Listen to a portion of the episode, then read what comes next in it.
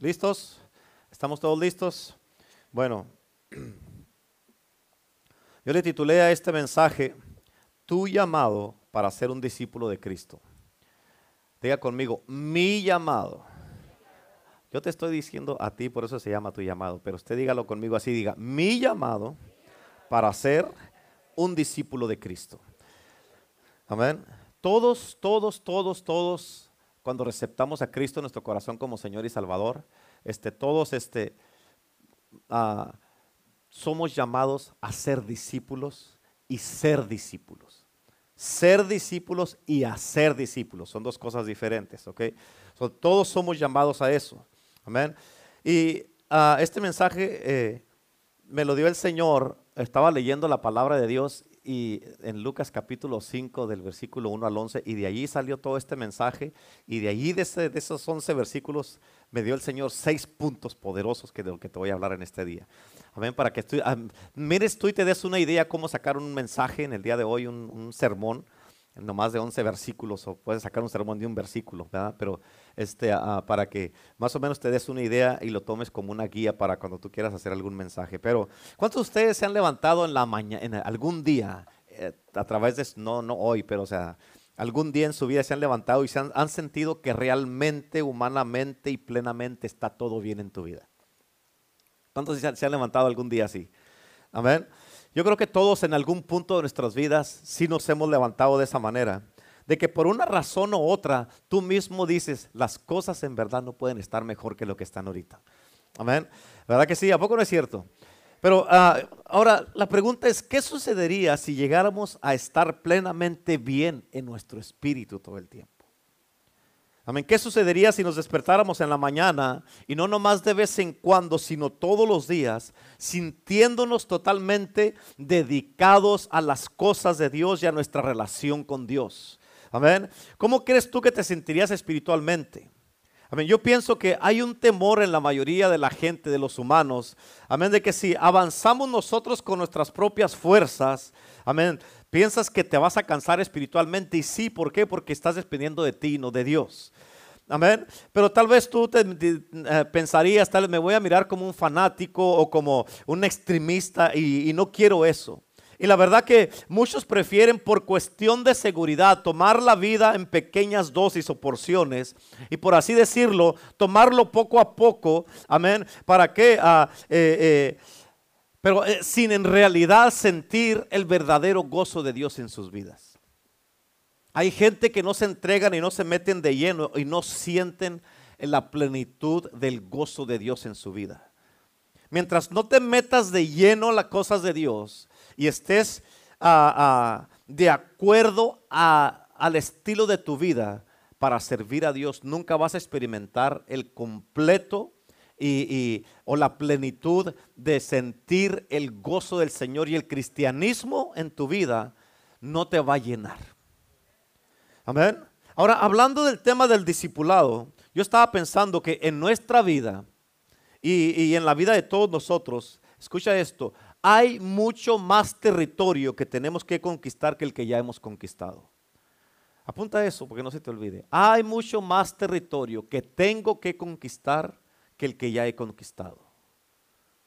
Porque si tú piensas que ya conquistaste la mayoría de las cosas en tu vida, mírate y ponte a pensar, no has conquistado nada.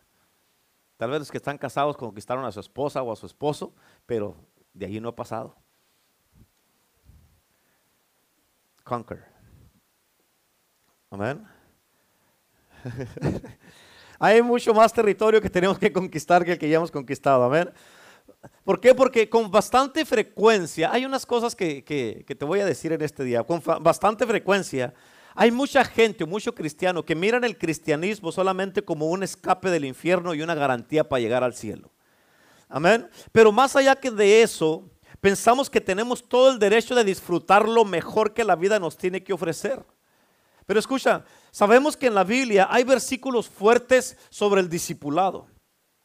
Si te pones, si te acuerdas el primer mensaje que prediqué en este año 2022, eh, eh, se llamaba las transiciones para ser un verdadero discípulo. So, este prácticamente la segunda parte de eso, pero en la Biblia ah, hay versículos fuertes sobre el discipulado, pero tenemos dificultad de aceptar esos versículos en nuestras vidas como lo que debe de ser el verdadero discipulado. Pero déjame te digo algo bien importante. Nuestro Salvador, nuestro Señor, nuestro Dios Jesucristo, no está buscando hombres y mujeres que le den las noches que le sobran o que le den nada más los fines de semana o los años de tu jubilación. Eso no está buscando Dios. Dios está buscando hombres y mujeres que le van a dar a Él el primer lugar en su vida. Estás escuchando, a ver, que le van a dar los mejores años de su vida. Amén. ¿Sabías tú que es posible ser un seguidor de Jesús y no ser un discípulo de Jesús? ¿Sabías eso? Tú puedes ser un seguidor de Jesús, pero no ser un discípulo de Jesús. Es posible ser un seguidor de un campamento sin en verdad ser un soldado de ese campamento. Es posible también ser una persona que se asocia a una iglesia, a una, una iglesia, una obra como esta poderosa y no cumplir con la parte que a ti te corresponde. Dios te trajo y te unió a un cuerpo con un propósito porque hay cosas que tú tienes que hacer. Ahora la pregunta es, ¿cómo vas en las cosas que tú tienes que hacer que la parte que a ti te corresponde? Una vez a, alguien que yo conozco le dijeron, fue con un pastor y le dijo, pastor, dice, esta persona dice que, es, que él es uno de sus estudiantes, él es uno de sus discípulos. Y el pastor dijo, pueda que haya venido o una clase o a dos, pero no es mi discípulo. Amén. Ahora, ¿por qué? Porque hay mucha diferencia, escucha esto, hay mucha diferencia entre asistir a un discipulado y ser discipulado. ¿Sí? Hay mucha diferencia porque hay mucha gente que pueden asistir a los discipulados, pero no se permiten, no permiten que uno los disipule. Hay mucha diferencia. Amén. Porque tú puedes venir a todos los discipulados, pero si no pones por obra lo que se te enseña, si no, si no, ah, eh, si, quien te está enseñando, o, yo como tu pastor, o, o, cuando te enseñamos en el discipulado, decimos tienes que hacer esto y esto y esto y esto, y no lo haces, asistes al discipulado, pero no estás siendo discipulado. ¿Sí? Y esa es una de las dificultades que hay en muchas iglesias, porque en las iglesias hay muchos visitantes, pero hay muy pocos discípulos. Hay muchos creyentes, pero no hay discípulos. Amén. Ser un creyente no quiere decir que eres un discípulo. El diablo también cree, pero tiembla, dice la Biblia. Amén. Y algunos de ustedes, yo sé que tal vez ya están pensando y están diciendo, ¿sabe qué, pastor? Yo estoy contento con venir a la iglesia cuando yo quiera, cuando pueda, pero no quiero ser un fanático ni un discípulo. Pero escucha, sin embargo, Jesucristo nos llama a todos que seamos discípulos. Amén. Jesucristo nos llama a todos. Por eso en Mateo 28 la Biblia dice, toda autoridad me es dada en el cielo y en la tierra, por tanto, ir y hacer, ir y hacer. Eh, eh, eh, él nos llama que seamos discípulos. Tú no puedes hacer discípulos si tú no eres un discípulo. Amén, es bien importante. Por eso Él quiere que cada uno de nosotros lleguemos a conocer el gozo de estar plenamente vivos y espiritualmente vivos. Amén, ¿por qué? Porque somos, somos sus discípulos. Jesucristo quiere que nosotros conozcamos espiritualmente la misma emoción que cuando te levantas en las mañanas. Amén, y todo está bien en tu vida, en tu casa, con tus hijos, en tus finanzas, tu matrimonio, en el negocio, en el trabajo. En todos lados está todo bien. Y esa misma experiencia y ese sentir es el que Cristo quiere que tú sientas, amén, cuando te levantas porque eres un discípulo. Él quiere que tú seas parte, amén, que, Él quiere que eso, todo ese sentir sea parte de tu experiencia espiritual. Y escucha, él no, él, no, la ha edificado de tal manera donde nunca, no edificó esta, esta experiencia de tal manera donde tú puedes llegar a un punto en tu vida. No vas a poder llegar a ese punto en tu vida. Amén. O ese lugar de contentamiento espiritual si estás a medias con Dios. Mientras estés a medias con Dios, no vas a poder disfrutar el cristianismo al 100%. No vas a poder tener el gozo. No vas a poder decir, estoy bien feliz, estoy bien contento que soy cristiano, que estoy asistiendo a la iglesia, que yo y mi familia somos cristianos y que le entregamos nuestra vida a Cristo. A ver, mientras estés sirviendo a medias y que haya cosas que, cuando haya otras cosas que se interpongan en, el día de servicio o, o esas cosas y prefieres mejor hacer esas cosas, lo que va a pasar es de que tú no estás 100% y Dios no es número uno en tu vida. Amén. Así es que esto, todo esto es muy, muy importante porque, escuchen, en el libro de Lucas hay una historia de una pesca milagrosa. Y yo creo que aquí esto es un ejemplo o una metáfora de lo que es el discipulado. donde Jesús está hablándole a estos hombres que se encontró allí en el mar para que se convirtieran en, en sus discípulos, escucha. Jesús se encontró a estos hombres y está hablando con ellos y quiso convertirlos en sus discípulos para que ellos después continuaran con el ministerio cuando Él ya no estuviera aquí. Amén. Y esto no nos debe de sorprender que este encuentro sea de una naturaleza especial. Acuérdate, del versículo 1 al 11 está todo este mensaje. Es que en Lucas capítulo 5, versículo 1 al 3, primeramente dice, aconteció que estando Jesús junto al lago de Genezaret, el gentío se agolpaba sobre él para oír la palabra de Dios y vio dos barcas que estaban cerca de la orilla del lago y, los, y los pescadores. Y los pescadores, habiendo descendido de ellas, lavaban sus redes. Escucha esto, bien importante. Ellos estaban lavando las redes. ¿Por qué? Porque ellos ya habían pescado toda la noche y no habían agarrado nada, la estaban lavándolas Así como cuando tú haces un trabajo y limpias, limpias tu herramienta y todo eso para guardarla, porque ya terminaste. Ellos terminaron de pescar y estaban lavando las redes para colgarlas o, para doblarlas y guardarlas. ¿Por qué? Porque no pescaron nada. Por eso las estaban lavando las redes. Y en el versículo 3 dice, eh, y entrando Jesús en una de ellas, de, de aquellas barcas, la cual era de Simón, le rogó que la apartase de la tierra un poco y sentándose enseñaba desde la barca a la multitud. Imagínate el servicio que hubo en este día aquí enfrente del mar. En una barca y Jesucristo era el predicador. Y había multitud de gente. Amén. La Biblia dice que Jesús les enseñaba. Jesús siempre anduvo enseñando. Dice la palabra que él enseñaba, predicaba y sanaba. Eran las tres cosas que hacía. Enseñaba, predicaba y sanaba.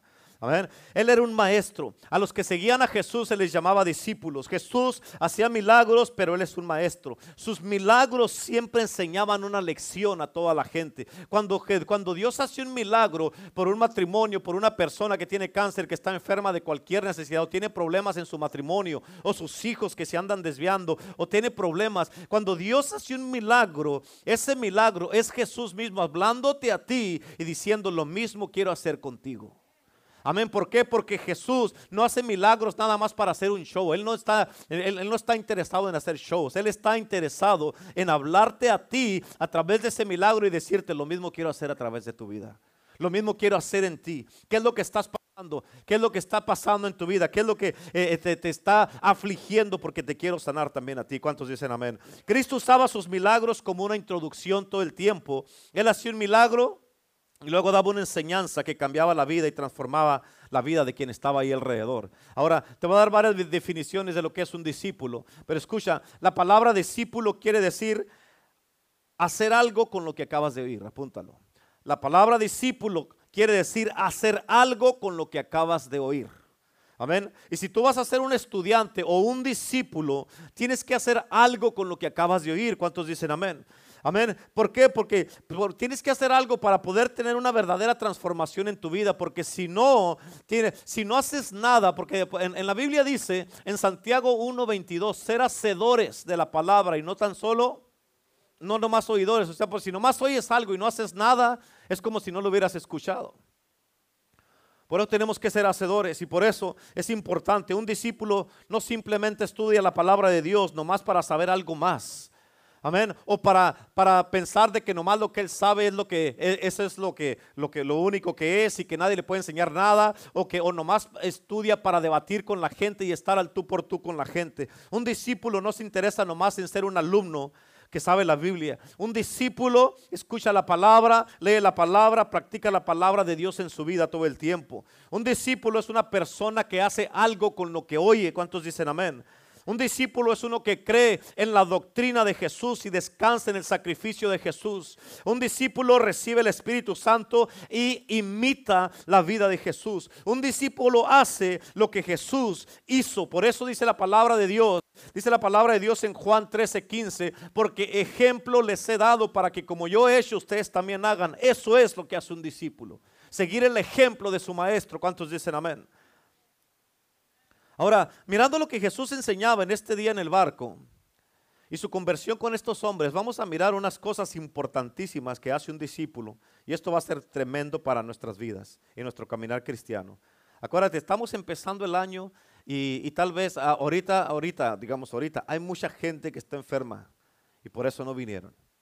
Pero eso no quiere decir que pues porque no vinieron vamos a predicar diferente. La visión no cambia, amén, el plan no cambia, amén, lo que Dios quiere hacer a través de nuestras vidas no cambia. Dios los va a sanar a ellos, van a estar bien y van a regresar y vamos a seguir todavía. Amén. Pero mientras no se sana, mientras estén enfermos en su casa, los que estamos aquí les seguimos. ¿Cuántos dicen amén? acuérdate de esto, tienes que entender algo bien importante. Hay más en la vida cristiana de lo que tú has experimentado hasta ahorita. Siempre hay mucho más. Amén. ¿Qué significa esto? Que no puedes conformarte con algo porque siempre hay mucho más. Amén. Así es que te voy a dar ahí unos puntos. Número uno, ahí en tus notas. Un discípulo responde al llamado de la obediencia. Ahí en tus notas, allá complétale. La... Un discípulo responde al llamado de la obediencia. En Lucas capítulo 5, versículo 4 y 5 dice la Biblia, cuando terminó de hablar, o sea, aquí Jesús ya había acabado de predicar el sermón que estaba predicando en la barca de Pedro, ¿sí? ¿Sí o no? Que cuando terminó de predicar, podemos decir, le dijo a Simón, boga mar adentro y echad vuestras redes para pescar. Respondiendo, Simón le dijo, maestro, toda la noche hemos estado trabajando y nada hemos pescado. Por eso estaban lavando las redes para guardarlas y irse a descansar, ¿sí? Y al final dice, más en tu palabra echaré la red. Escucha, lo que tú tienes que saber en cuanto eres un discípulo es de que un discípulo hace lo que, lo, que Jesús le dice y no se pone a cuestionarlo. ¿Escuchaste? Amén. Eso es lo que hace un discípulo. Apunta Juan 8:31. Juan 8:31. La Biblia dice, si ustedes permanecen en mi palabra, serán verdaderamente mis discípulos. Esto es una palabra clave para ti y para mí quieres ser verdaderamente su discípulo, ¿dónde tienes que permanecer? En su palabra. O sea, ahorita no hay nadie que no tenga alguna, que no hay nadie que tenga una excusa válida para decir que no puede estar en la palabra de Dios. Nadie, absolutamente nadie. Por eso, esa es una muy buena definición de un discípulo. Si permaneces en su palabra, serás verdaderamente su discípulo. En otras palabras, mientras no permanezcas en la palabra de Dios, nunca podrás ser un discípulo de Cristo. Amén. La pregunta es, ¿estás tú en la palabra? ¿Estás siguiendo la palabra? ¿Estás obedeciendo la palabra? A veces yo pienso que algunas personas vienen a la iglesia, a los servicios, y dependiendo si les gusta el mensaje o no, van a decidir si van a obedecer o no. Amén. Pero escucha, hay, hay unas cosas muy claras en las escrituras que contradicen el estilo de vida de mucha gente y mucho cristiano en este tiempo, en esta generación. Amén. Que muchos que se dicen seguidores de Cristo. ¿Por qué? Porque estamos viviendo en una generación donde muchos dicen, muchos que se dicen que son cristianos han caído en el laberinto de esta generación, donde se han enfriado y no están siguiendo a Cristo como se debe. Y así nunca puede ser un discípulo como se requiere. ¿Por qué? Porque un discípulo siempre responde al llamado a la obediencia. Amén. Por eso la Biblia dice, y en tus notas, fíjate en Juan 14, 15, fíjate cómo dice Cristo, si me amas, guarda mis mandamientos. En otras palabras, tú dices que me amas, pero no, ¿por qué no me haces caso? ¿Cómo puedes ser un discípulo de Cristo si no obedeces? Amén. En primera de Juan 5, 3 dice, pues este es el amor de Dios, que guardemos sus mandamientos. O sea, tú demuestras que amas a Dios y que eres un discípulo porque guardas los mandamientos. Y en Lucas 6, 46 Fíjate cómo dice, ¿por qué me llamas Señor, Señor y no haces lo que te digo? O sea, ¿por qué, ¿por qué me estás diciendo tú, hey, tú eres mi Señor, eres mi Salvador y luego vienes y lo alabas, lo adoras y lloras, tiemblas y, y gritas amén y todo eso, pero no lo obedeces? Amén. Digan amén o digan ouch o digan ish. amén. Escucha, tú no puedes ser un discípulo de Cristo si no respondes al llamado a la obediencia. Esto es lo primero que miramos cuando Jesús le dijo a los pescadores, boga mar adentro. Ellos, escucha, eh, estos hombres, todos no eran discípulos de Cristo, pero estos hombres habían estado pescando toda la noche, como dice la palabra de Dios, y nada. Amén. Y ellos eran profesionales, ese era su estilo de vida, ese era su negocio, de eso vivían, tenían experiencia. Amén. Es como digamos, si yo voy con Renato o con César o con Jesús que, que tienen negocio, y yo le digo a Renato, no, no, ese cable, por favor, dele vuelta y póngalo por acá. Y dice, ay, de aquí a aquí, ¿para qué voy a dar toda la vuelta? ¿Qué sabe usted, pastor? Yo soy el eléctrico aquí. Así estaba Pedro y yo soy el pescador, tú eres carpintero. ¿Me quieres venir a enseñar a mí? O si le digo, si le digo a Chuipe, este, soldelo aquí y soldelo acá. Pero ¿por qué así? ¿Por qué mejor derecho? Y sale mejor de cortar, no sale, no, no están. O sea, y así estaba aquí en este caso. También a Pedro. Pero escucha, cuando Jesús les dijo que hicieran algo que ellos nunca habían hecho y que no lo entendían, lo hicieron y respondieron al llamado a la obediencia y tuvieron un resultado poderoso. Amén. Por eso, número dos, número dos, el discípulo intenta grandes cosas, intenta grandes cosas para Dios. Apúntalo ahí.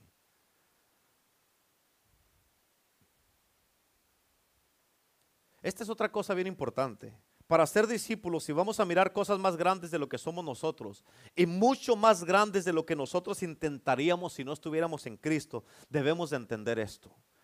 En Lucas, en el versículo 6 y 7, dice, "Ah, y habiéndolo hecho, ¿qué fue lo que hicieron? Ellos bogaron mar adentro y echaron las redes. O sea, ellos tienen, tienes que entender esto. Ellos intentaron algo que nunca habían intentado con todo lo que sabían y la experiencia que tenían. Intentaron algo nuevo.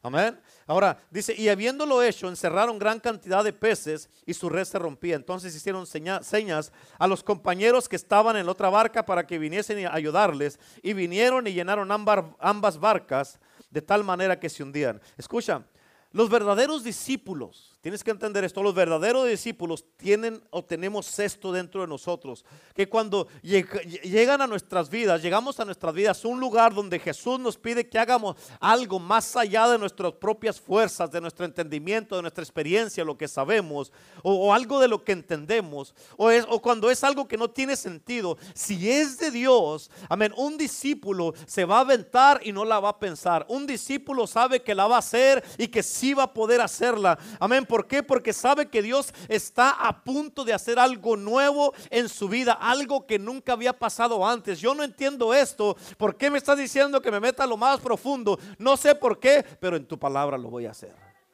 Ellos nunca habían hecho eso, pero lo hicieron. Escúchame, porque todos los que hemos pasado tiempo, años ya con Jesucristo, que lo estamos sirviendo, hemos enfrentado muchos periodos en nuestras vidas. Y cuando parece que Dios nos está guiando a situaciones o cosas en nuestras vidas, amén, nos está guiando y a veces no entendemos lo que Dios quiere hacer, pero lo hacemos en obediencia a Dios. ¿Cuántos de ustedes algu- alguna vez se han encontrado en su vida donde Dios te ha pedido, te ha pedido que hagas algo? Donde en la perspectiva humana no tiene sentido. Amén. Pero si tú lo haces en obediencia y tú sigues a Dios, tú te vas a encontrar, te vas a dar cuenta de algo de Dios. Vas a encontrar la grandeza, que la grandeza de Dios se va a impartir en ti y a través de ti y se va a mirar como lo puedes ver aquí en la Biblia que le pasó a estos discípulos. En otras palabras, si tú haces solo lo que tú puedes hacer, como lo estaba haciendo Simón Pedro, vas a lograr solamente lo que tú puedes lograr. ¿Qué significa esto? Pedro no había agarrado ningún pescado en toda la noche. Amén. Pero cuando dependemos de Dios, fíjate, hacemos lo que Dios puede hacer y mucho más. Amén. Podemos alcanzar todo lo que Dios quiere darnos cuando dependemos totalmente de Él. Y esto aplica en cualquier área de tu vida.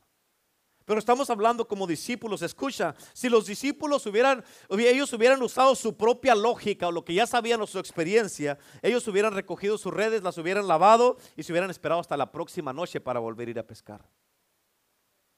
Amén. Muchas de las veces pensamos, no, es que yo le tengo que hacer así o lo voy a decir así, lo voy a hacer acá y así ya voy a convencer a mi esposo, va a convencer a mi esposa y se van a arreglar las cosas. No, no es como tú dices. ¿Cómo quiere Dios que tú lo hagas? Amén. O muchas veces con, en tu trabajo o con clientes o cosas así. Y Dios te dice, ok, ¿quieres que haya un cambio en tu vida? Métete sin, sin, sin, sin, sin ningún cuestionamiento. Tú ve, abre tu corazón, recibe la palabra de Dios, comprométete conmigo en la iglesia y vas a mirar que las cosas van a empezar a cambiar. No, pero es que yo le tengo que hacer así, le tengo que hacer acá. Pensamos que sabemos más que Dios. ¿A poco no es cierto? Así nos pasa a todos o no. Pero Jesús entró en la vida de estos hombres y en su manera de ser Jesucristo les dijo, métete más para adentro, a lo profundo, y vas a agarrar una gran cantidad de peces. Escucha, un discípulo siempre contempla lo que Dios puede hacer y no lo que uno mismo puede hacer. Amén. Por eso dice la palabra de Dios en Efesios 3:20. Y aquel que es poderoso para hacer todas las cosas mucho más abundante de lo que pedimos o entendemos según el poder que actúa en nosotros. ¿Sabes qué significa esto?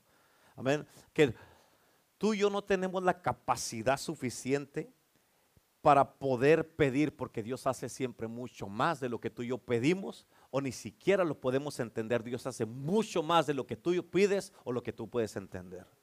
En otras palabras, ¿qué clase de Dios tenemos nosotros? Es que cuando uno invierte en la obra de Dios, hermano, Él nos llevará a lugares donde nunca llegaríamos jamás con nuestras propias fuerzas. Esa es la clase de Dios que sirve un verdadero discípulo que sabe de que en Cristo Jesús voy a lograr todo lo que yo, lo que yo quiera hacer. Me voy a aventar porque yo sé que Cristo está conmigo. Y cuando tú pones a Dios en el centro de tu vida, nunca vas a mirar imposibilidades. Es más, te vas a reír de todas las adversidades, de todos los obstáculos que vayas a enfrentar. Te vas a reír de eso porque sabes que el que está en ti es más poderoso que el que está en el mundo. Amén, escúchame. Dios es la respuesta grandiosa a toda pregunta. La pregunta es, ¿cuál es la pregunta? La respuesta es, Cristo es la respuesta para todo. ¿Cuántos dicen amén? Y tú puedes confiar en Cristo Jesús. Y un discípulo eso es lo que hace. Confía en Jesús y siempre intenta cosas grandes para Dios. Aleluya. Gloria a Dios. Amén. Aleluya. Todo bien, todo bien, no se preocupen. Amén.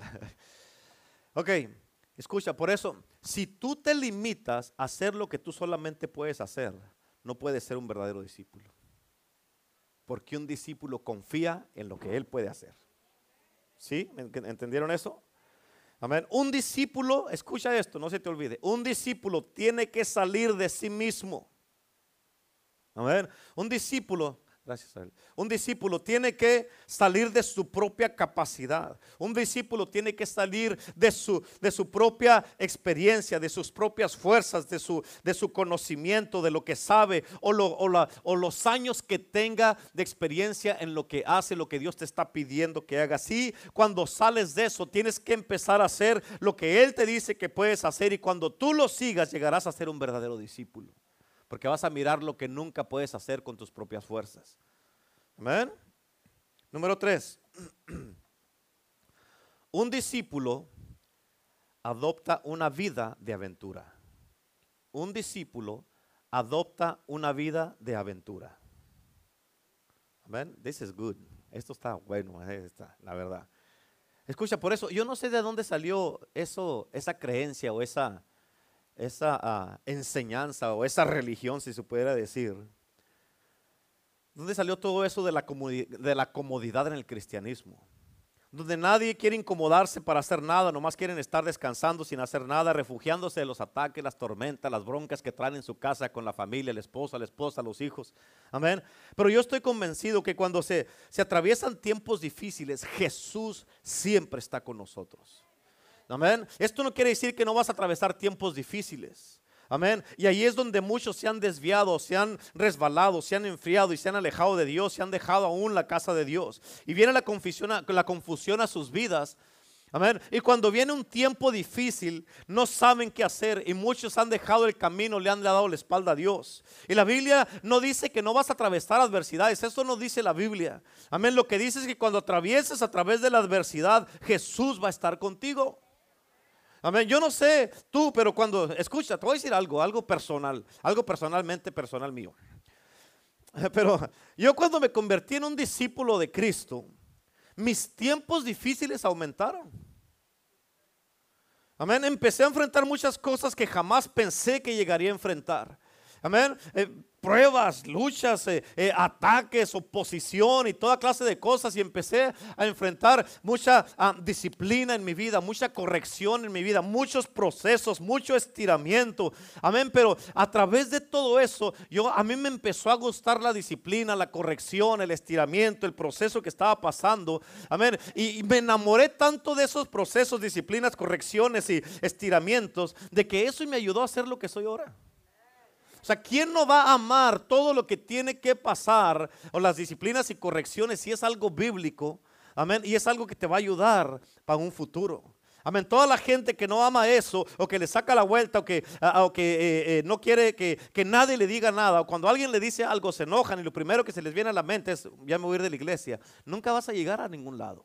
Si no lo puedes enfrentar aquí, o no lo puedes enfrentar con tu esposa, tu esposo, o no lo puedes enfrentar en la iglesia con tus líderes, tus pastores, eh, eh, le vas a sacar la vuelta en todos lados y nunca vas a llegar a ningún lado. Amén. Si usted viene y me dice, pastor, si necesita a, eh, corregirme, disipularme, necesita estirarme o algo así, hágalo, sienta la libertad de hacerlo. Y cuando lo hago, se me enoja y se me ofende, entonces no es real. Y va a seguir igual toda la vida. Y eso, eso es algo parte de la vida que tenemos que vivirlo y tenemos que todos pasar por eso. ¿Para qué? Para llegar a ser lo que Cristo quiere que lleguemos a ser. ¿Cuántos dicen amén? Por eso tienes que amar la disciplina. Apúntalo para que no se te olvide, pero en letras mayúsculas y grandotas ahí. Amén. Porque muchos se les olvida, lo apuntan, pero dice, ay, ya ni sé, por ahí lo apunté, pero ya ni siquiera sé lo que dice. Tengo que amar la disciplina. Punto. Ahora con letras más grandes. Tengo que amar la corrección. Punto. Y seguido. Tengo que amar la disciplina. O ya lo dije, ¿verdad? Fue lo primero. Disciplina, corrección. Tengo que amar el proceso. Tengo que amar el proceso.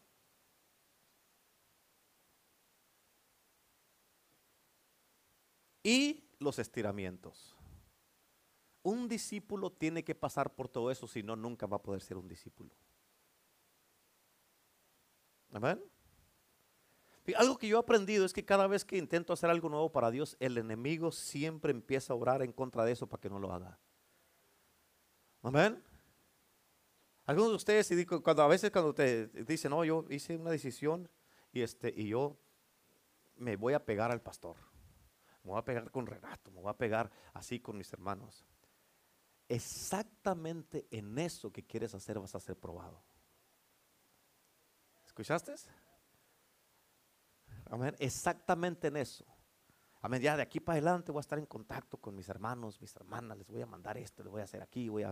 Y en eso vas a ser probado para que no lo hagas.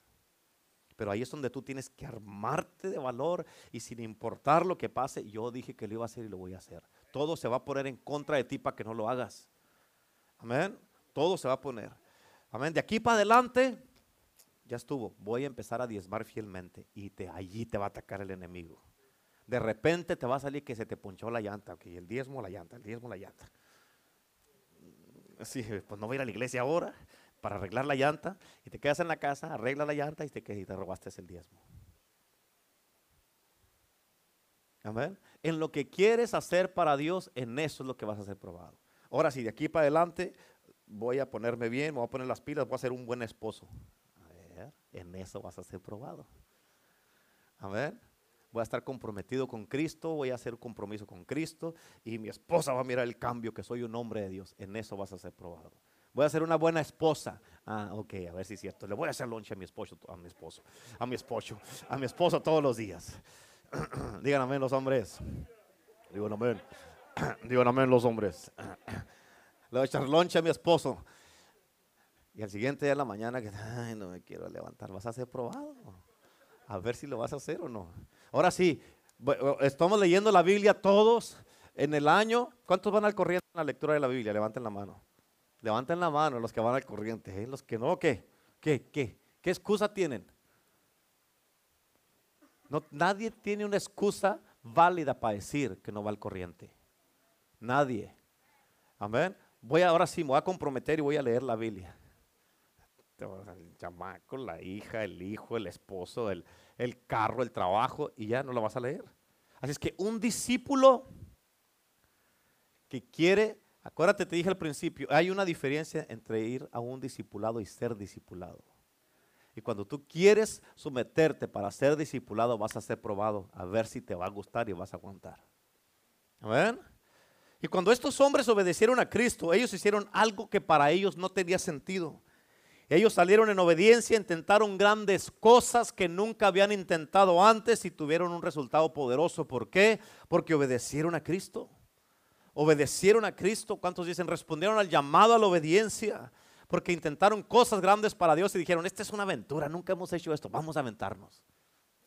Amén. Por eso en, Lucas, en el versículo 6 de Lucas 5 dice, y habiéndolo hecho, encerraron gran cantidad de peces y su red se rompía. ¿Por qué? Porque se aventaron. Fue una aventura, fue algo nuevo. Amén. Y sí lo hicieron.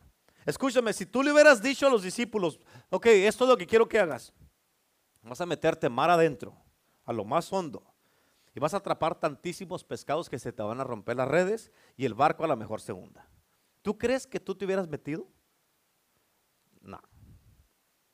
No te hubieras metido. No, hombre, se van a romper las redes y después, después ¿cómo va a pescar? Se me hunde el barco y ¿en qué me voy a subir después? Y no sé nadar muy bien, no voy a ir. No, no, no. No, amén. Pero escucha, cuando obedecemos al Señor, siempre, siempre acabamos en este tipo de aventuras. Hace, hace poco fuimos los, los hombres acá arriba al, a las montañas y fuimos a un lago, nos subimos ahí a, unas, a unas barcas, ahí andamos todos, ahí predicamos todos en las barcas y todo eso. Pero escúchame, para mí era un peligro porque yo no sé nadar. Yo iba agarrado así. Y hermano, yo iba manejando la barca, yo iba así, él iba. Amén, porque yo no sé nadar. Y él, hombre, yo primero empecé, yo manejo, yo manejo, y ahí iba. Bien despacito. y me dijo Saúl, hermano Chuy, déjale, acelérele más. Y, le, y ahí vamos como media hora para llegar de aquí allá donde está Jocelyn. y luego le, dije al hermano Chuy, le dije, eh, maneje usted si quiere, maneje usted. Y ahí voy yo así. Así. Así, ya me senté del otro lado y en cuanto él agarra el de este y le hace... Y yo... ¡ah! ¿Por qué? Porque no sé nada. Eso para mí era un peligro. Amén. Pero escúchame, déjame te digo algo, pero especialmente a los hombres, muchas veces los hombres, pero también las mujeres. Yo pienso que una de las razones por la que los hombres son renuentes a las cosas de la iglesia es porque nadie les presenta un reto que incluye algo de riesgo y de peligro. Amén. Y viven siempre a través de toda la semana trabajando en sus negocios, en su trabajo, ocupados toda la semana, encargándose de tantas cosas de la familia, el esposo, la esposa y todo. Y están siempre en el filo cortante y siempre intentando hacer algo nuevo. Pero cuando vienen a la iglesia, la mayoría quieren sentirse satisfechos con algo menos y más tranquilo que lo que enfrentan en el trabajo a través de toda la semana. Pero escúchame, si tú eres un discípulo de Cristo, no siempre te vas a sentir cómodo. Si eres un discípulo de Cristo, no siempre te vas a sentir cómodo. ¿Quieres que te diga otra cosa, un paso más allá? En otras palabras, entre más incómodo te sientas, es mejor. Apúntalo. Eso sonó bien, pastor. Pero no, apúntelo. Entre más incómodo me sienta, es mejor. Y algunos de ustedes se han sentido muchas veces, digamos, nomás hablando aquí de la iglesia, muchos se han sentido muy incómodos. ¿A poco no es cierto? Digan amén. Digan amén. No sean coyote, nomás levante la ceja ahí nomás. Para, eh. Mm. Digan todos, ish. Amén. Entre más incómodo me sientes mejor. Eso es mejor. Quiere decir que estás en the right track vas bien, por ahí vas perfecto. Qué bueno, si está todo pétalos de rosa y todo de acá bien a gusto, tranquilo, vas por el camino equivocado. El camino de Cristo a la cruz no era pétalo de rosas. Eh, fue bien incómodo. Pero estaba dándole enseñanza a sus seguidores para que hicieran, este es el camino de la cruz. ¿Se acuerdan que la pastora predicó el camino de la cruz? Ahora, ah, ahí está, ahí está, ahí está. Amén. No es cómodo el camino de la cruz. Un discípulo debe de saber eso. Ser un discípulo no es cuestión de paz. Ser un discípulo no es un paseo por el parque. Ser un discípulo es una aventura. Amén. Ser un discípulo es una vida de retos que te van a poner contra la pared, que tú mismo te vas a estar preguntando y cuestionando, ¿estaré haciendo lo correcto? Amén, porque muchos cuando ya enfrentan retos o que enfrentan eh, cosas que se oposición o, incomodidades empiezan a cuestionarse. Amén, los discípulos nos ilustran aquí lo que sucedió en otras palabras. Lo que pasó allá es algo completamente ilógico cuando estaban los pescadores estos. No tenía sentido. Amén, escúchame, yo no soy un pescador, nunca lo he sido. Nomás he ido a pescar una vez en mi vida, una vez, ¿ok? En mis 40 más taxes He ido nomás a pescar una vez en mi vida. ¿Por qué? Porque no tengo paciencia para eso. Nunca he aventado una red donde puedes atrapar muchos pescados tampoco. Porque eso de aventar una caña y estar esperando ahí, no, eso no es para mí, no tengo paciencia. No tengo paciencia. ¿Cuántos dicen amén? Sin embargo, con ustedes tengo paciencia. No tiene sentido, ¿verdad? No puede ser que ustedes vean que tenga paciencia y un pescado no. ¿Sí? No sé, no tiene sentido. Yo no me entiendo. Pero en esta ocasión con los discípulos fue algo diferente. Escucha, porque mirando un programa en la televisión, en el Discovery Channel, dicen que los pescados se juntan en aguas poco profundas por la noche. Y durante el día los pescados se van a aguas mucho más profundas para que no las agarren redes, las redes. Y por eso es que Pedro y sus amigos pescaban de noche. Amén. ¿Por qué? Porque los peces estaban más cerca de la orilla o en la superficie y pescaban con redes. Es decir, que ellos no tenían redes que fueran lo suficientemente grandes ni lo suficientemente largas para pescar en profundidades. Ahora, tenían que pescar cuando los peces estaban más cerca de la superficie. Sin embargo, Pedro pensaba que Jesús estaba pidiéndole algo que no tenía sentido. Y Jesús le dijo, mete el barco lo más profundo, mételo, dale más para adentro a donde están los peces demasiado abajo, donde no pueden ser atrapados con las redes, y luego las echas para pescar. Y luego Pedro dice, acabamos de venir toda la noche pescando y échalo, vete más y más para adentro para acabarla. Amén. Pero el resultado fue que obedecieron a Cristo. Fue algo confuso porque al obedecer a Cristo agarraron tantísimos pescados que las barcas, las dos barcas estaban a punto de hundirse. Escúchame esto, bien importante. Al andar con Cristo y caminar con Cristo es la mejor aventura que tú puedes tener en tu vida. Porque vas a enfrentar cosas que antes nunca enfrentaste. Aún en la vida, hablando de mí, en la vida que yo vivía, que no era buena para nada, eh, he enfrentado unas cosas acá en Cristo que me han dado mucha más adrenalina, como cuando empezaba a predicar y sentí una adrenalina así de que, híjole, tremendo me pasaba. Y, es algo que me empezó a gustar y me empezó a gustar y me empezó Y es una aventura impresionante que en ningún lado la puedes experimentar más que cuando estás en Cristo. Amén. Por eso ser un discípulo no es nada más levantarte en la mañana y leer la Biblia. Amén. Ser un discípulo es marchar y entrar en el peligro. Amén. Ser un discípulo es servir en las Fuerzas Armadas del Ejército de Jesucristo. Ser un discípulo es ir a un campo misionero. Ser un discípulo es ir a los barrios donde puede haber peligro para que te ganes una sola alma a un familiar, a uno de tus familiares. Amén. Ser un discípulo es vivir en el filo cortante, en the cutting edge. Amén. En el filo cortante donde están tus familiares que no quieren nada que ver con Cristo. Amén. Ahí es donde vas a encontrar a Jesucristo. No lo vas a encontrar a Jesucristo en lo que es más cómodo. Amén. Vas a encontrarlo en el filo cortante donde está la verdadera acción. Ahí vas a encontrar a Cristo. Y si tú eres un seguidor de Cristo, ahí es donde vas a querer estar todo el tiempo. Amén. Escucha, porque redes y barcos era lo que estos hombres tenían para ellos, para que ellos eran pescadores. La pregunta es, ¿qué es lo que tiene uno si es pescador? Si tú haces un inventario de una vida de un pescador, todo lo que va a consistir su vida va a ser barcos y redes. Amén. Y esto representa, tienes que entender esta parte, ¿ok? No se te pase esto. Barcos y redes, ya conmigo, barcos y redes. Esto representa una barrera para mucha gente para ser discípulos. ¿Por qué? Porque tú vas a tener que colgar tus redes para poder seguir a Cristo. La pregunta es, escucha esto, capta esto. ¿En cuáles áreas de tu vida te está pidiendo Jesús que cuelgues tus redes para que lo puedas seguir a Él? En otras palabras, ok, esto ya no lo puedo hacer, tengo que colgar las redes. Esto ya no lo puedo hacer, tengo que dejarlo por un tiempo, tal vez voy a colgar esta red. ¿En cuáles áreas de tu vida te está pidiendo Jesús que cuelgues tus redes para que lo puedas seguir? ¿Mm? ¿Mm? Digan todos, Ish. Amén. Por eso, un discípulo responde al llamado a la obediencia, eso es lo primero. Un discípulo intenta grandes cosas para Dios, eso es lo segundo. Un discípulo adopta una vida de aventura, esa es la tercera cosa. Y número cuatro, ahí en tus notas, número cuatro. Un discípulo reconoce su dependencia de Dios. Un discípulo reconoce su dependencia de Dios. ¿Cuántos dicen amén?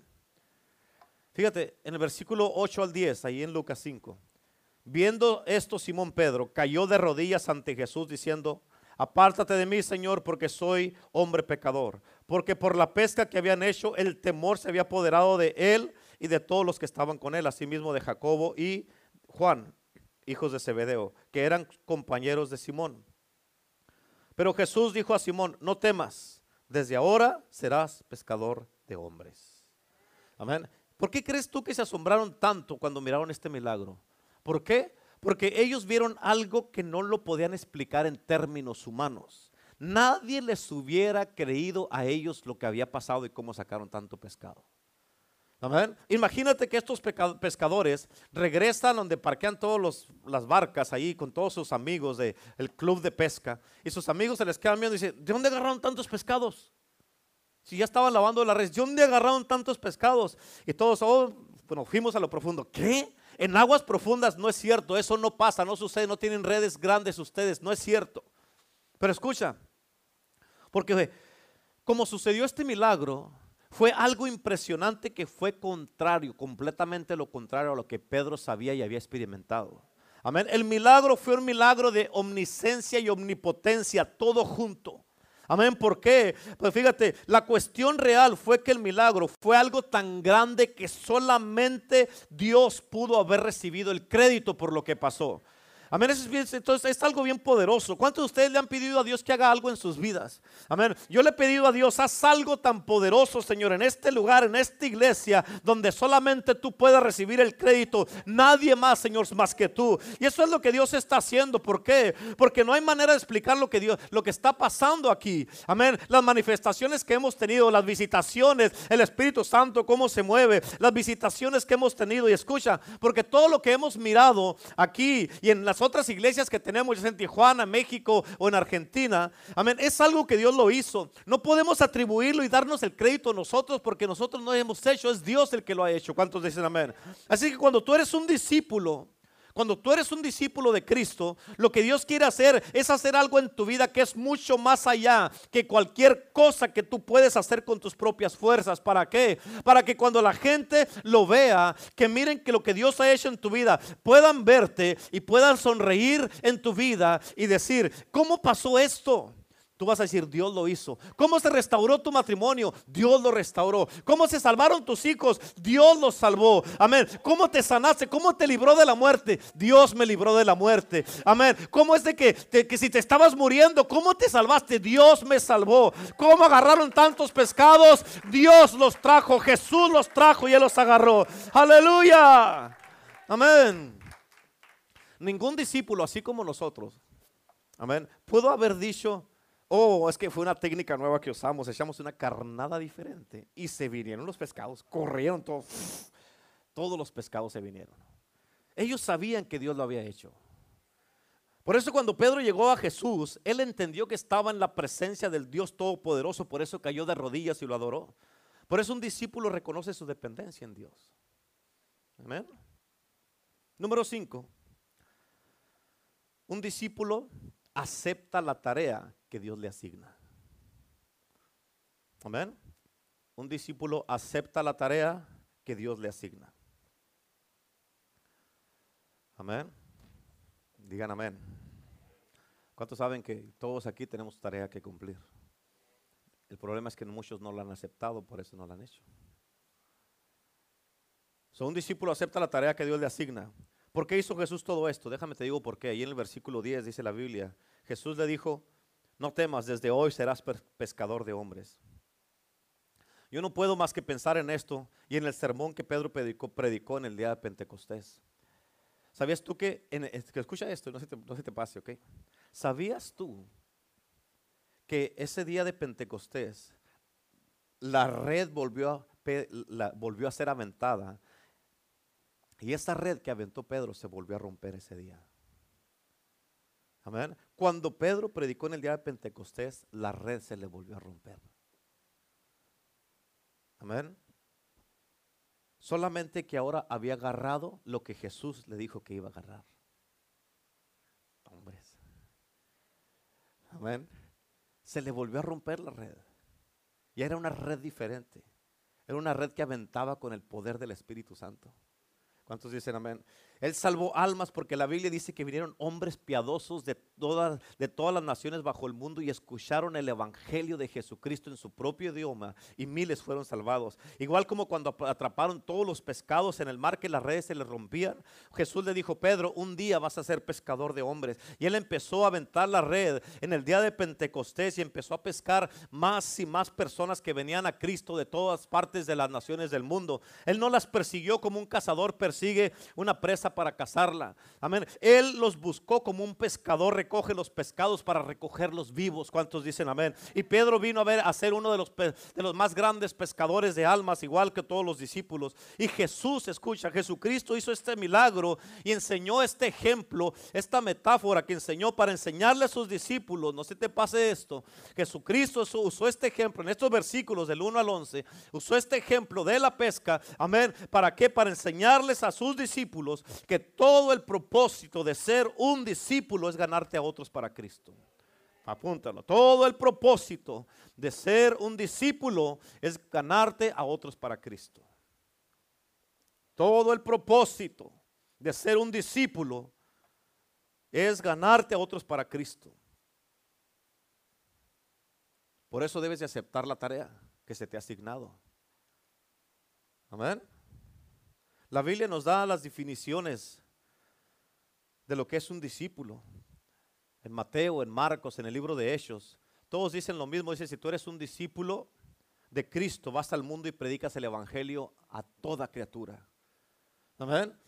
Y aquellos que, ah, escúchame, tienes que entender, aquellos que tú te ganas para Cristo, los enseñas, los bautizas, amén, los disipulas, los traes al reino y a la casa de Dios para que sean parte de los que están siendo discipulados y para que disipulen a otros.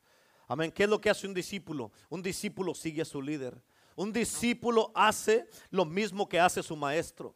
Amén. ¿Qué hizo Jesucristo? Él vino a buscar y a salvar lo que se había perdido. Y tal vez tú y yo no tengamos un título especial de ser evangelistas o ganar almas, pero yo te puedo decir algo que sí es cierto. Si tú eres un discípulo de Cristo, va a haber en tu corazón un deseo ardiente. Amén. Que tú conoces de gente que tal vez tú conoces que no conocen a Cristo y no lo has aceptado en su corazón como Señor y Salvador. Y tú vas a hacer algo para que ellos no se pierdan. Eso es el corazón que tiene un discípulo. Amén. Tal vez lo único que vas a hacer es traerlos a la iglesia. Amén. Para que ellos escuchen la palabra de Dios y que Dios haga el resto con lo que escuchen aquí en la casa, en la predicación. Esa es una buena manera de presentarles el Evangelio. Pero tú les vas a hablar de Cristo. Amén. Por eso escúchame, no puedes ser un discípulo y no tener el corazón de Jesús. El corazón de Jesús es buscar y salvar los que no lo conocen. Oh, cuánto se ha perdido esto en este tiempo, en esta cultura cómo se han extinguido los hombres y mujeres que amen a Cristo y que quieran ser verdaderos discípulos. Amén. Por eso, para ser un verdadero discípulo tienes que tener el corazón de Cristo. En Mateo 28 dice la Biblia, toda autoridad me es dada en el cielo y en la tierra, por tanto, ir y hacer, ir y hacer. Eso es nuestro llamado que tenemos, ir y hacer discípulos. Número 6, terminamos con esto. El discípulo abandona, el discípulo abandona toda otra alternativa. Amén. El versículo 11 es el último versículo de, de este párrafo de la pesca milagrosa. Fíjate cómo dice el versículo 11. Y cuando trajeron a tierra las barcas, dejándolo todo, le siguieron. ¿Qué dejaron? ¿Qué dejaron? todo. Escúchame, ellos acababan de llegar de una pesca milagrosa.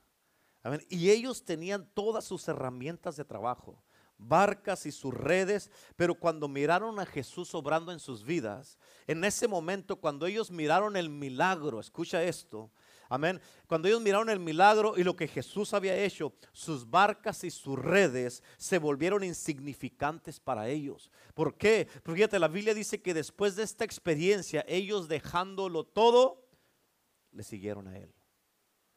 Amén. En otras palabras, eh, eh, fíjate, dejando todo lo que para ellos había sido importante toda su vida, su, eh, lo que habían experimentado, su, ah, ah, su forma de vivir, sus trabajos o sus negocios, lo dejaron ellos para qué? Para poder seguir a Jesús. Escucha, esto no quiere decir que tú tienes que, para cuando tú llegas a ser un discípulo, esto no quiere decir que tú tienes que vender tu casa, tus posesiones, tus muebles, tu trabajo y dejar de trabajar. No.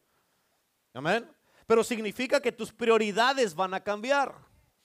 Eso es diferente. ¿Cuántos dicen amén? Cuando vienes a ser un, verdadero discípulo de Cristo, significa, acuérdate y no se te olvide, significa que en tu vida, en mi vida, siempre, siempre hay redes que tenemos que colgar para seguir a Cristo. Amén. Hay redes, todos tenemos que hacerlo. Cuando llegas a ser un verdadero discípulo de Cristo, muchas de las cosas que antes te importaban, las vas a poner a un lado. Yo mismo lo he experimentado en mi vida.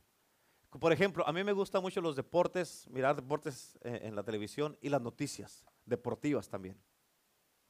Pero cuando a veces se trata de los deportes o las noticias o una actividad en la iglesia, el servicio en la iglesia, la oración o un evangelismo, entonces el juego, los deportes y las noticias ya no son importantes para mí ya no son importantes. Yo sé que, yo no sé para ti cómo funciona esto, pero lo que sí sé es que cuando tú quieres seguir a Cristo, las cosas que antes para ti eran importantes, ahora las vas a hacer a un lado para poder seguir a Cristo y servir a Cristo.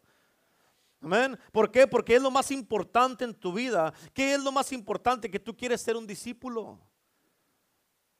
Amén. Y desde ese día en adelante estos discípulos se olvidaron, ellos sí se olvidaron literalmente de la pesca, de las redes, de los barcos y dedicaron su vida para ser pescadores de hombres. Amén. Su vida cambió por completo para poder ser verdaderos discípulos de Cristo. ¿Me estás entendiendo? Amén. Tal vez tú, eh, eh, tú digas, no, pastor, y ahora sí ya se está pasando eso ya ser de ti muy extremista o ser un fanático. Ahora ya las cosas cambiaron, ya no son iguales que antes. Escucha, sí, yo entiendo eso. Pero escúchame, hay mucha gente que vive así. Y las personas que ponen en prioridad, que hacen cambios, que cuelgan redes. Yo sé que hay algunas cosas que Dios ya trató contigo, con los que me están mirando, de algunas redes que tienes que ya colgar para y nunca más descolgarlas. Para que puedas enfocar tu vida y poner en prioridad tus vidas. Amén. Pero fíjate, las personas que ponen en prioridad su vida para poder darle espacio a Cristo Jesús en su vida y ser verdaderos discípulos son las personas que más felices viven. Amén. Son las personas que tienen más estabilidad en su vida. Amén. Son las personas que son más fieles. Son las personas que están más comprometidas. Son las personas que están completamente vivas espiritualmente. Son las personas, hermano, que más te ayudan. Son las personas que más oran por ti. Son las personas que te cuidan, te protegen. Son las personas que se fajan contigo cuando están las cosas difíciles. Y son las personas que menos problemas te dan.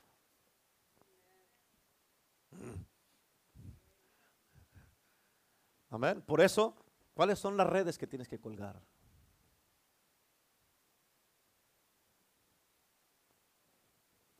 Ish. Amén. Yo sé que Dios está tratando con nosotros. Pero todo esto te ayuda y te da estabilidad en tu vida. Como hombre, como esposo, te da estabilidad. Como padre, te da estabilidad. Como mujer, esposa, te da estabilidad. Como mujer soltera te da estabilidad en tu propia vida para que puedas servir bien a Cristo. Y hay cosas que tú, hay muchas redes que tú has estado que no las quieres soltar y no las quieres soltar y no las quieres soltar. Los discípulos nunca jamás volvieron a ser los mismos hasta que colgaron las redes. A pesar de mirar de que Pedro dijo, hey, con esto ya pago todos los taxes que debo y ya vivo tranquilo. Él dijo, no, sí se van a pagar los taxes, pero esto, esto es más importante para mí. ¿Tú crees que Jesucristo, fíjate, Jesucristo, él prácticamente, a los, eran cuatro pescadores, Pedro y Andrés su hermano, Jacobo y este, y, ¿cómo se llama el otro? Y Juan, eran cuatro pescadores, ese era el negocio que tenían ellos. Y luego Mateo, era, él trabajaba para la IRS. Amén. Él trabajaba para la IRS. Y, este, y, todos dejaron sus negocios, dejaron sus trabajos para seguir a Cristo. En otras palabras, Cristo Jesús, cuando les decía, sígueme, te pescador de hombres, ya sígueme ah, con Mateo, dejó su negocio y se fue. Escucha, bien importante. Ellos sabían, Jesús cuando les dijo que lo siguieran, él se estaba echando una responsabilidad. ¿Por qué? Porque él iba a proveer para ellos y sus familias. Sino de que iba a vivir la esposa de Pedro. Jesús, a través del ministerio, su ministerio, que era un ministerio riquísimo, porque desde que nació le trajeron tesoros, le trajeron todo a Jesucristo, desde que nació, y él tenía feria. Y se encargó de los discípulos. Por eso hay esas redes que tú dices, pero ¿cómo le voy a hacer? Si dejo esto, si dejo aquí, si dejo aquí, ¿cómo le voy a hacer? Jesús se va a encargar de ti. Amén. Y hay redes que tú tienes que decir, ok, la voy a colgar y esto ya no lo voy a hacer. Voy a hacer esto, esto y esto y esto, pero esto lo voy a colgar. ¿Para qué? Porque eso ya me está impidiendo para que siga Cristo más fielmente. dije, mm, no, pues sí. Amén. Amén. Jesucristo te va a ayudar y se va a encargar de ti. Pedro estaba bien endeudado, pero le proveyó desde antes para pagar sus deudas, para que se pudiera, pudiera seguirlo.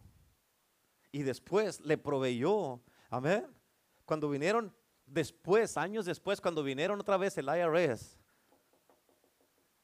y que se abrió la puerta a Pedro y que ay, es el IRS, vienen por los impuestos del año. Ah, ve ahí el mar y avienta. El primer pescado que agarres, ábrelo y ahí está una moneda para ti, otra para mí. Paga los míos y los tuyos. Así. Really. Sí. O sea, Jesús todo provee. Pero o sea, mientras no cuelgues esa red vas a estar dependiendo en ti, no vas a poder depender en Él. Es que no la puedo, no la voy a colgar hasta que sepa que si, que si no funciona acá, ya tengo la red acá. Y Jesús dice, mientras no la cuelgues, esto no va a funcionar. Amén. ¿Yes? Ish. Así que Jesús se encarga de todo. Se encarga de todo. De toda. Escucha, con esto termino. cuando la pastora y yo, ya les he contado que la pastora y yo trabajamos en bienes y raíces antes de empezar a pastorear. Había meses que vendíamos 25 casas en un mes. Sea, teníamos, ponle, en aquel tiempo las casas no estaban muy caras como están ahorita, pero digamos, 25 casas en un mes en una comisión por casa de 3 a 4 mil dólares por casa. Eso agarramos bastante dinero. Ahí tenemos carros, tenemos casa y todo acá, y tú sabes, acá, bien chilo. Amén. Pero cuando Dios nos empezó a llamar para que fuéramos, porque éramos evangelistas, cuando Dios nos empezó a llamar para que pastoreáramos, yo no quería, pero pues me arrinconó y tuve que obedecer. Colgué la red evangelista y me tuve que poner la red de pastor. A ver. Ah, I got it now. ¿Verdad? So, colgué esa red evangelista y me puse la red de pastor para obedecer a Cristo. Colgamos la red de bienes y raíces. ¿Ok? Y agarramos la red de pastores cuando empezamos la iglesia, llegamos, teníamos acá de cuenta, esta es nuestra cuenta de banco, teníamos todo lo de las ventas ahí. Y luego cuando se vino ese tiempo donde se vino un bajón en, los, en el, ah, ¿qué era? En el 2008, algo así. Sí, 2008 que se vino un bajón de, se acabó el trabajo y las casas, mucha gente perdió sus casas y todo eso. Y nosotros pues teníamos acá nuestro dinero y empezamos a usar todos nuestros ahorros, nuestros ahorros para pagar nuestra casa, nuestros carros y todo eso.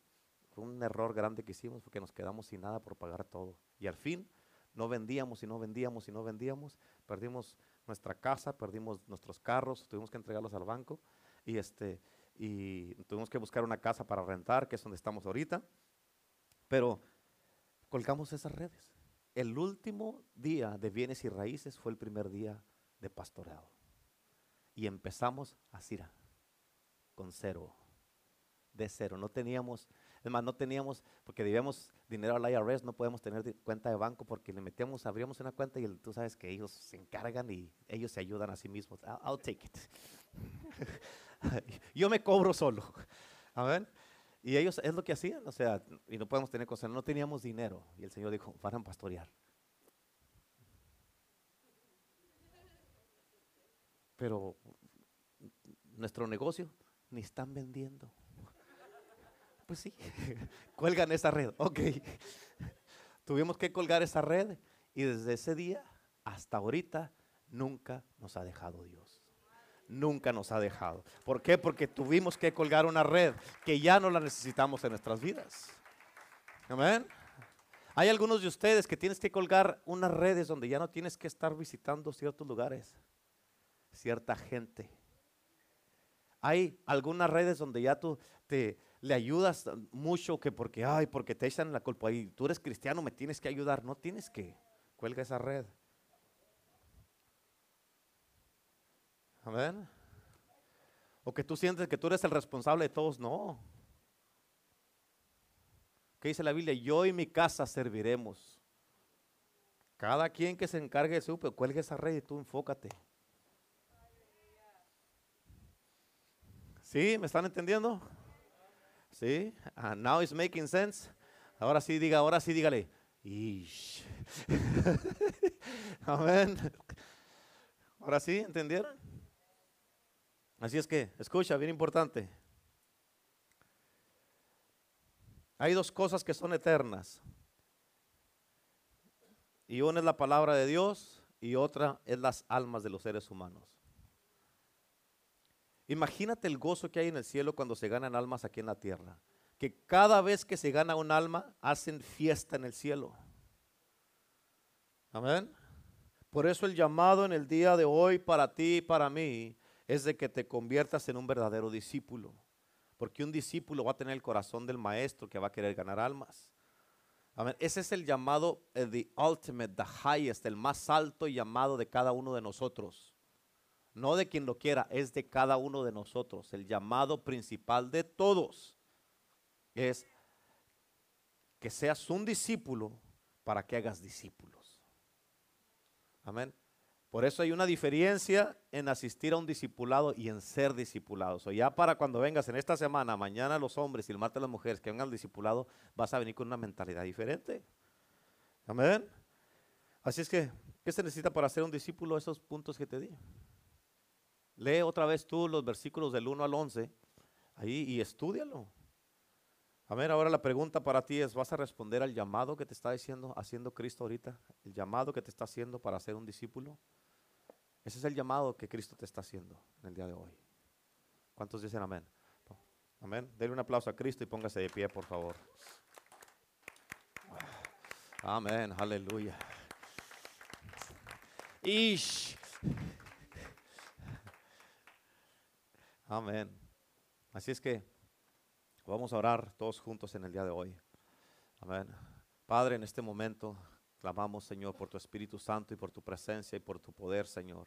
Te anhelamos, te necesitamos y te exaltamos, Padre Celestial, en el nombre de Jesús.